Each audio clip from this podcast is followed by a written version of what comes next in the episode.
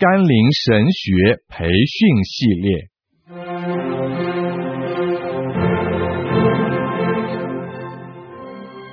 基督教护教学，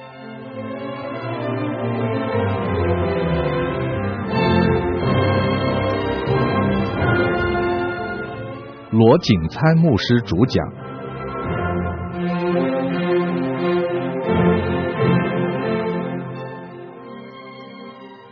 甘霖媒体资讯制作，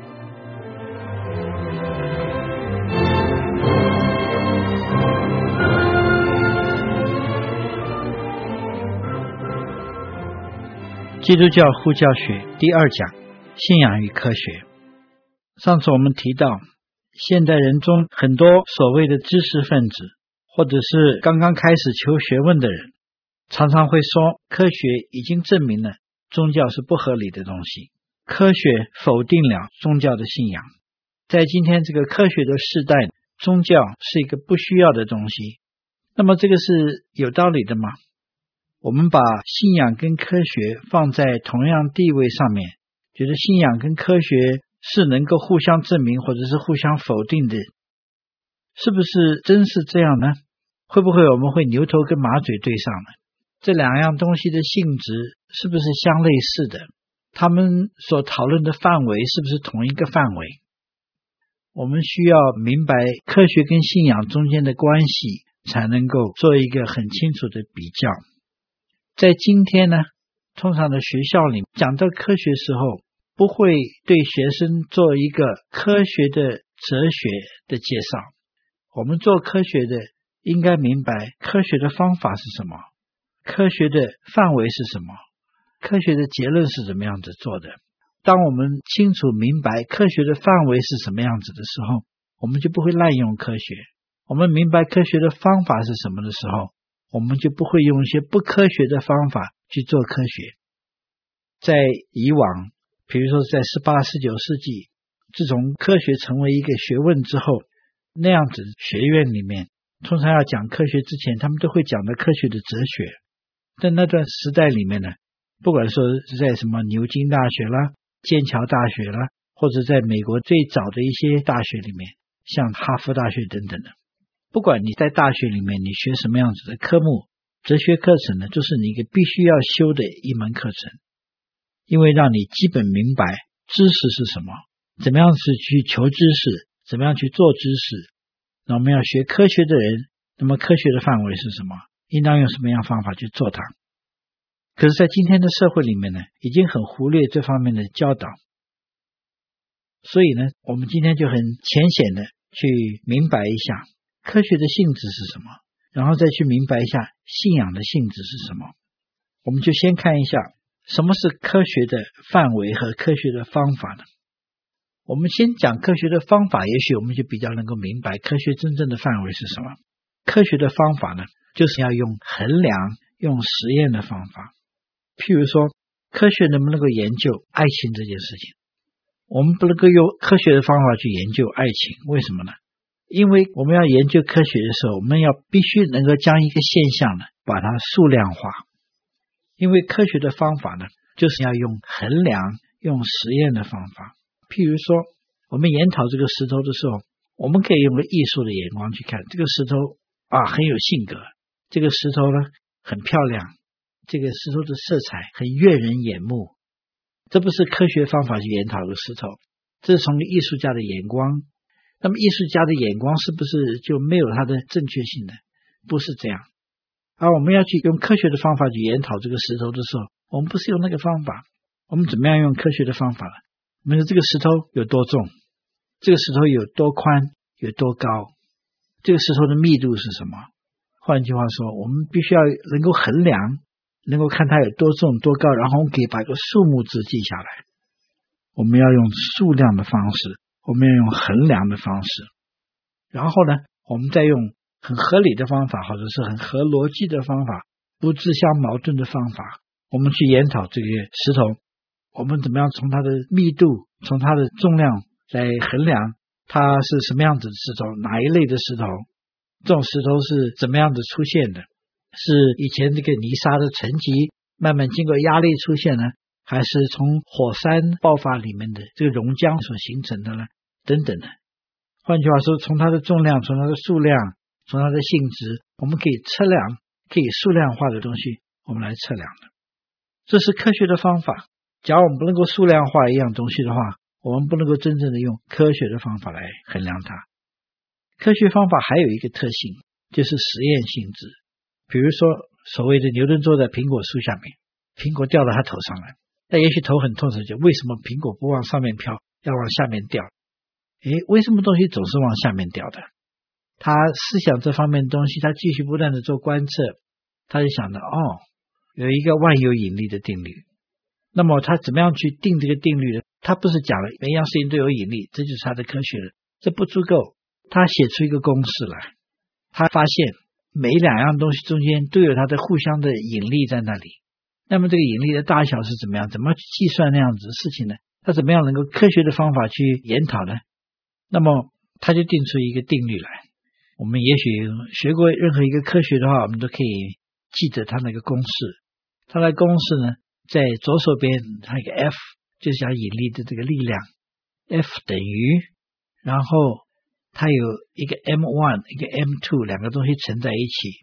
m1 呢，就是第一样东西的质量，它有多重，然后第二样东西的质量，这个力量呢，就跟这两样东西的质量成正比，所以它把这两个质量乘在一起。可是呢，万有引力呢？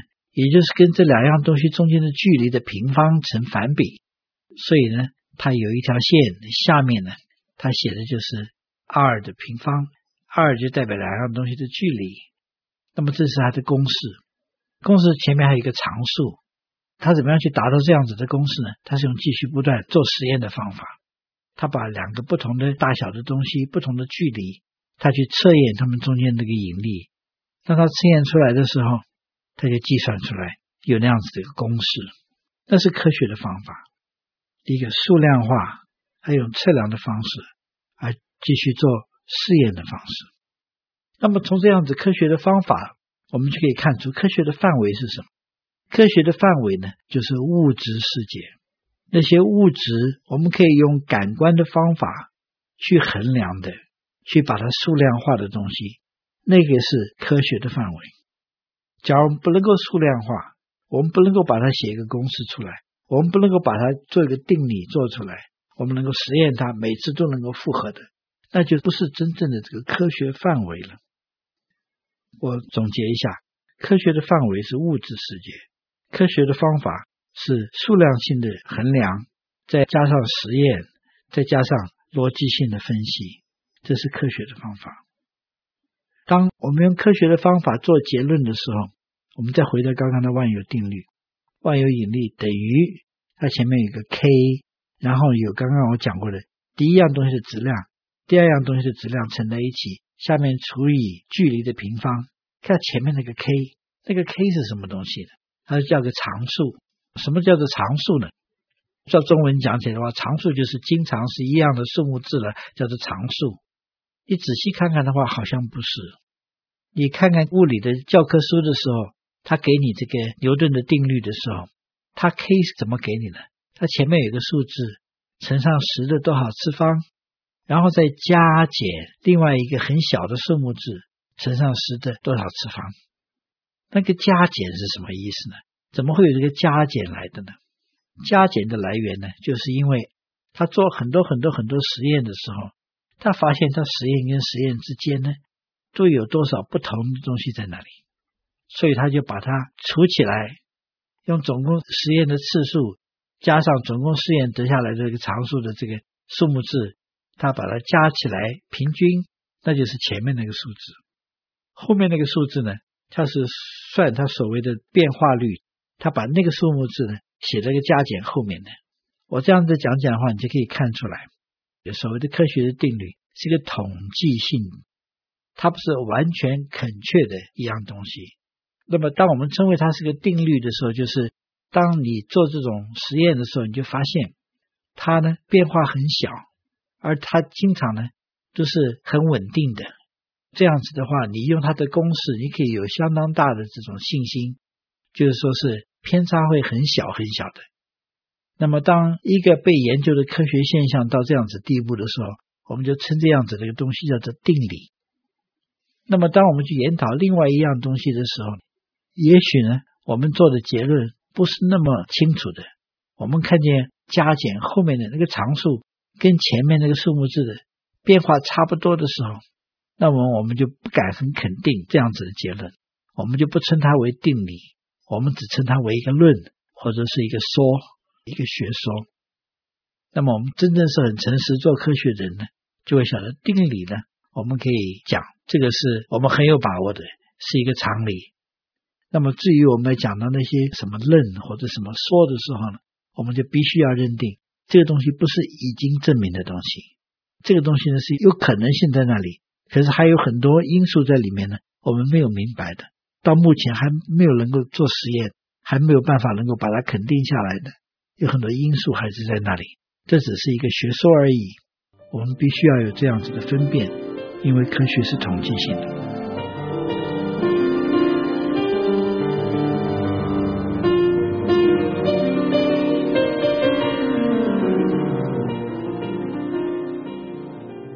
那么信仰是不是跟科学同样的东西呢？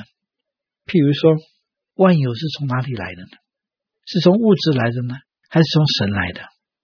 怎么证明？这不是我们可以衡量的东西，也不是我们能够数量化的东西，这就不是科学的范围了。我们已经讲到超过这个物质世界的范围，我们讲到灵界或者说是形而上界，形而上学呢？有的时候被称为玄学，这叫 metaphysics。科学的范围是物理的范围，是 physics，是物质世界的范围，而 metaphysics 或者形而上学灵界方面的东西呢，范围不一样。比如我刚刚提到啊，像爱情这件事情，有人家里一个很可爱的小宝宝，父母常常逗小宝宝玩，就会讲：“你爱爸爸妈妈有多少啊？”小孩子就会把两个手伸开，那么多。父母会很开心，会觉得心里面很温暖啊，觉得小孩子很好玩、很可爱。我想我们都晓得那是怎么一回事情。可是当小孩子讲“我爱爸爸妈妈”那么多，他把两个手伸开的话是多少？我们是不是从小孩子一个指头量到他另外一个指头尖尖？所以说他爱父母呢，就是几尺几寸，不能这样子量的。它不是一个物质界的一个现象，它是一个心灵方面的一个现象。那么我们是不是说他这样是不科学的？对。在某些方面讲，它这不是科学的事情。可是，既然不是科学的事情的话，我们是不是说它就不存在了？它就是不真实的。其实，爱情这样东西呢，我们发现是非常真实的一样东西。一个人生命里面没有真正的爱的时候，不管是男女中间的爱，或者父母中间的爱，朋友中间的爱了，或者弟兄中间的爱了，人缺乏爱的时候，他的生命呢就会变得很乏味。他的生命会受到非常大的震撼，非常大的影响。而一个充满健康的爱的一个生命里面的话，他会有非常不同的经验，他有非常不同的功效。他可以对一个人的影响呢，甚至于比科学对一个人的影响更大。换句话说，一个人他不学科学的话，他可以活得下去；一个人呢，他没有爱的时候，他活下去就非常痛苦。那么哪个是真实的呢？我们是不是说是这个现象不是科学方法衡量的现象，它就没有意义呢？不是这样。我们知道，在一些年之前呢，有一个人他说是家庭制度呢是不合科学的，是应当否定的。他就开始了这个人民公社，他要把家庭分散，他要把夫妻分开。他说夫妻老是花时间在一起，这是很没有效的一样东西。我们应当把人当作工具一样，让他们都分开做工。他们做得好的话，才让他们多久聚在一起。曾经有这样的实验产生，结果发现呢，这个东西行不通。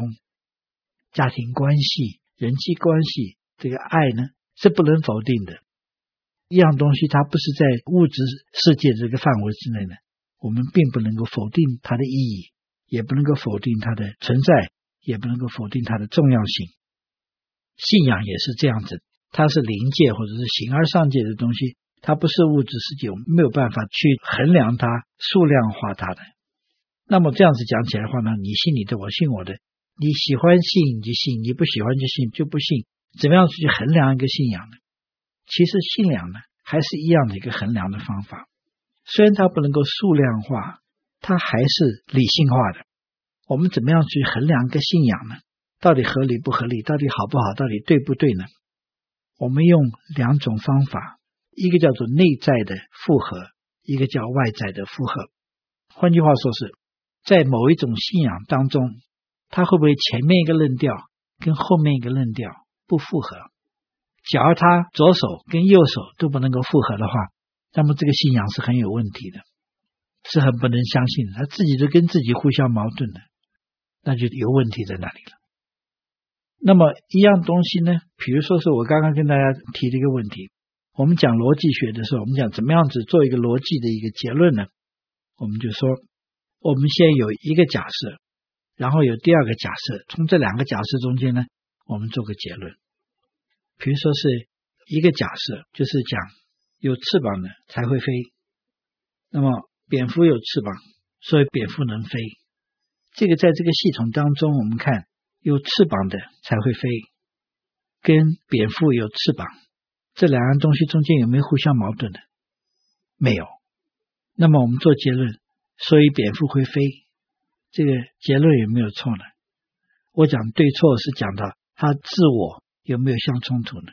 没有冲突。那么举一个有冲突的东西呢？比如说是前讲，上帝是全能的，第一个假设神是全能的。然后第二个假设呢，就是上帝不能够造一个他不能够动的石头，有个石头呢是全能的上帝不能够移动的。他的结论是说，所以上帝不是全能。诶，这个就有问题了。他第一个假设说上帝是全能的，然后他又假设上帝不能够造一个他不能够动的石头，那这个就是说他第二个假设里面就已经假设说是上帝不是全能的。他第一个假设又假设上帝是全能。第二假设又说上帝不是全能，然后他结论说，所以上帝不是全能的，这样子论调，它本身的逻辑上面就有问题了。它第一条跟第二条彼此不相符合，既然不相符合的话，它就不合逻辑了，这是内在的矛盾在里面了。好，我们看衡量信仰的方法，一个是内在的相符合，一个是它跟外界的相符合。换句话说，它是合乎现实。举个例子来。比如说，我假设是说有翅膀的都能够飞，然后我说鸵鸟有翅膀，然后我的结论是鸵鸟能够飞。可是我们都知道鸵鸟不能够飞，毛病在哪里呢？因为它第一个假设呢不合乎现实，他说是有翅膀的都能飞，这个假设呢不合现实，跟现实不符合，所以他到最后的结论是不合理的、不合现实的。在这种范围里面的话，它就不能够符合。可是像我们起先做的那个，说是有翅膀的才会飞，然后蝙蝠有翅膀，让蝙蝠呢它会飞，这个东西呢就是不会跟现实有冲突，因为它的这个假设呢，他说是有翅膀的才会飞，这个假设呢没有不符现实，不像刚刚讲的有翅膀的一定会飞的，这样就跟现实冲突了。所以我希望大家明白，信仰还是讲道理的，信仰不是说我爱信什么就信什么。那样子的信仰呢，是不合道理的信仰。基督教的信仰不是那样子的信仰，而基督教的信仰是建立在道理上面的。这样子道理呢，是用内在的相符合和外在的相符合来衡量的。所以呢，在某些方面，我们做科学的话，我们讲逻辑也是要和这样子的逻辑。在这方面的话，就是信仰跟科学呢，其实在方法方面有相似的地方，它是同一个方向的，都是合理的。只是一个是研讨物质世界，一个是研讨灵界或者是形而上界，它的范围不相同而已。信仰的结论呢，是真理性的或者信仰方式的，而不是统计性质的。我们常常讲，那这个信仰的方法你没有最后完全能够证实，那么科学的你也没有办法最后完全的证实。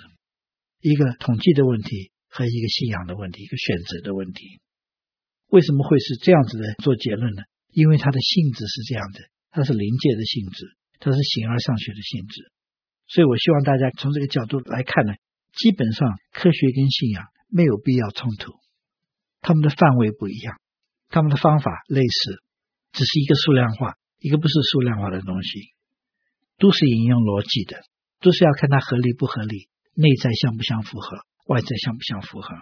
这是科学跟信仰相类似的地方，只是因为它的范围不一样而已。所以呢，这两样东西基本上不需要冲突。所以我们就看见为什么在历代里面那么多的不信神的人，他也做科学；信神的人，他也做科学。比如说是苏俄的太空人，他进了太空的时候，他说：“哎，我现在来到太空，我看不见上帝在哪里。”可是美国第一个太空人，他进入太空的时候，他就从这麦克风里面他就读圣经里面创世纪第一章第一节：“起初上帝创造天地。”那么太空人当然是科学家的。一个人进了太空，他说：“我看不见神。”一个人进了太空，他就见到上帝创造的伟大。为什么呢？因为科学的范围和信仰的范围不是一个范围，这没有冲突的。事实上呢，我想请大家思想一个问题：中国人历史比不上哪一个时代，哪一个国家？嗯，说在四大文明国家里面，只有中国是从头到尾没有被人家灭过的。异族来要灭中国的时候，反而被中国同化。中国人的历史呢，一直没有间断过，我们引以为荣的。好，那么有哪一种人种？比中国人更多的没有，我们中国人口，我们大家都知道是世界上最多人口的国家。我们中国人比别人笨吗？没有，我们中国人聪明的很。我们不讲我们中国人比别人都聪明就不错了，就算我们蛮谦虚了。好，那么在这种情况之下的话，我就问问，为什么现代科学不是在中国发生的？我们常说，在黄帝时代，他已经发现了磁场的这个原理，所以在大雾当中，他可以打败蚩尤，这是几千年以前的事情。对，可是为什么磁场的道理，还运用磁场的这个方法去做科学研究，去研究太空，去研究天文学方面，为什么不是在中国人中间发现呢？我们也常常讲，我们中国人对于这个火药方面的话，我们老早就发现火药了。我们把这个硫磺、这个碳还有这个硝石混在一起的话，就会产生爆炸。对，我们中国人发现那个发现的很早，就是我们在好早的时代里面，我们已经会放鞭炮了，我们会放土炮。可是为什么 TNT 的发现，或者爆炸原理，或者是火箭这些东西，我们要都要从西方学回去。我们说中国人学了以后，我们马上就学得很快，我们就可以拷贝，我们就可以做自己东西。可是为什么我们那么早就发现那些现象的时候，我们就没有发现那些现象后面的道理呢？就像别人说，我们中国人是知其然而不知其所以然，为什么没有那个动力去制造科学？在这个现代的一些很重要的科学家，比如说是在第二次世界大战，在美国所谓的曼哈顿发明原子弹的这个研究小组，当时做带头的这个人，他的名字叫 Robert Oppenheimer。他不光是一个科学家、物理学家，他也是一个科学历史家。他研究科学的历史，科学怎么样子发生出来的。他自己不是一个基督徒，他是一个否定人可以明白上帝这样的一个人。可是，在他的写作里面呢，他告诉我们，科学当时如果不是因为基督教的思想的话，是不可能产生的。一方面，他明白，在初期科学刚刚出现的时候，比如像牛顿、像巴斯格这些人呢，他们开始了做这个科学的研讨，所谓现代科学的研讨，真正的把物质世界的现象数量化，把它做系统的研讨。以至于做出能够应用的成果出来，为什么呢？是因为当时的人呢，他们相信上帝创造这个世界，所以呢，研讨这个世界的现象，为什么事情是这样子的？为什么这个宇宙的现象是这样的话，可以帮助他们明白上帝是什么样子的一个上帝，所以他们就研讨，他们要追根到底，他们要说为什么？为什么？为什么？一直问到他们找到一个现象的根由。这个是在基督教信仰下面的社会才做这样子的研讨。你说我们中国人的哲学是什么？我们中国人最古老的，我们说是儒家的思想、道家的思想。那么儒家的思想是什么？我敬鬼神而远之。他说我生而不知，我管死做什么？换句话说，儒家是一种非常实际的、实用的一种思想。他说我不去管他为什么，只是这样子的话，我就能够使家庭有规条。我这样就能够使社会有规条，使国家有规条。这个来源到底是什么？神到底是什么？我不去管它，我只要是能够自己做得好，我家庭处理得好，我能够在社会上面角色做得好，我能够国家治得好，那么就好了。换句话说，在这样思想方面，就不会去考虑万有的性质是什么？从哪里来的？为什么？所以就不会去发展科学。那么道家的思想是什么？人生像梦一样，我是蝴蝶吗？我是我吗？什么是真正的存在呢？我不知道，我没办法知道。这样子的思想里面，研讨这个物质世界里的现象，研讨人生的现象，还有什么意思呢？我们只要过得过去就好了，我过得快乐就好了。那么在这种情况之下，当然也就不会去发展科学。不是我们中国人比别人笨，不是我们中国人比别人少，不是我们中国的人的历史比别人短，而是在我们的文化里面没有那样子的动力去叫我们去研讨科学。可是我们发现，到今天科学的时代，我们中国人吸收科学的能力很大，证明我们是很聪明的人。可是呢，科学没有在我们的文化里面产生，是因为我们对这个实际的创造世界的上帝没有一个认识。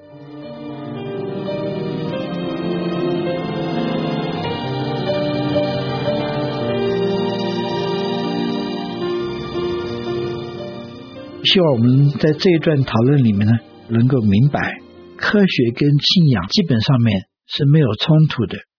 那么，我再跟大家做一个结论，就是我们做科学的时候呢，我们必须有一些基本的假设或者一些哲学的背景。那么这些是什么呢？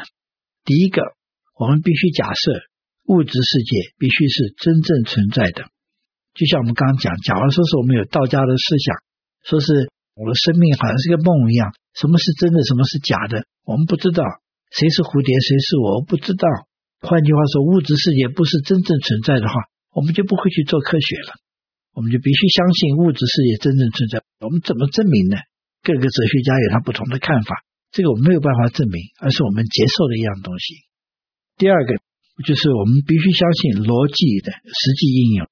换句话说，物质世界是不可能自相矛盾的。一个动物不可能又是狗又是猫。我说今天是狗，明天是猫。我们看某一样现象，它既然是苹果就是苹果，苹果就不是橘子，橘子就不是苹果，不会是自相矛盾的。每样事情我们都可以用逻辑去分析的，这个是一个基本假设。怎么证明呢？你没办法证明这件事情。第三个就是我们要研究科学的话，我们就看到每一样现象或者每一个果的话，它有它的因在那里。它是有理由的，有东西使它成为这个样子，这样子的话，我们才会去讨论。那为什么呢？是什么东西使它这个样子呢？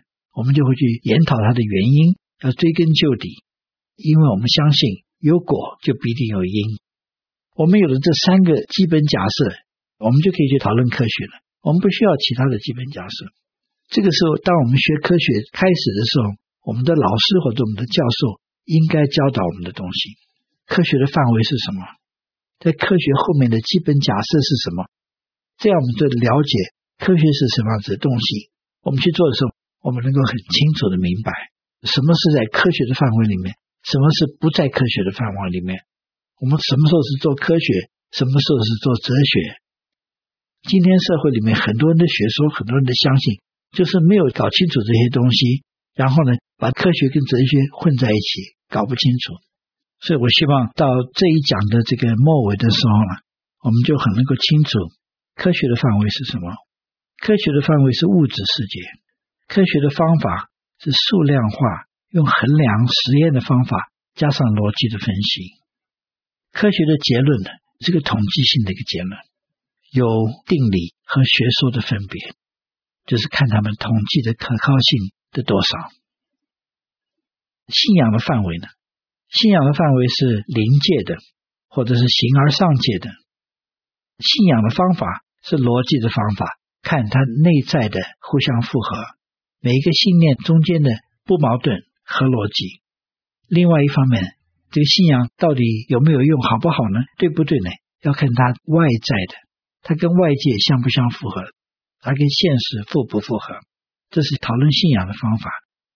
那信仰的结论呢？是真理性的。是用信心去处理的。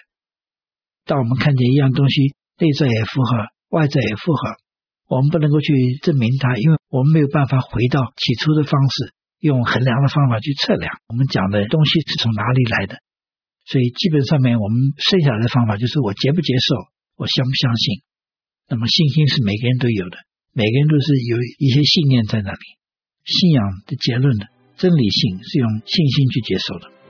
所以我们看见这两样东西的不同。好，这样我们就结束第二讲。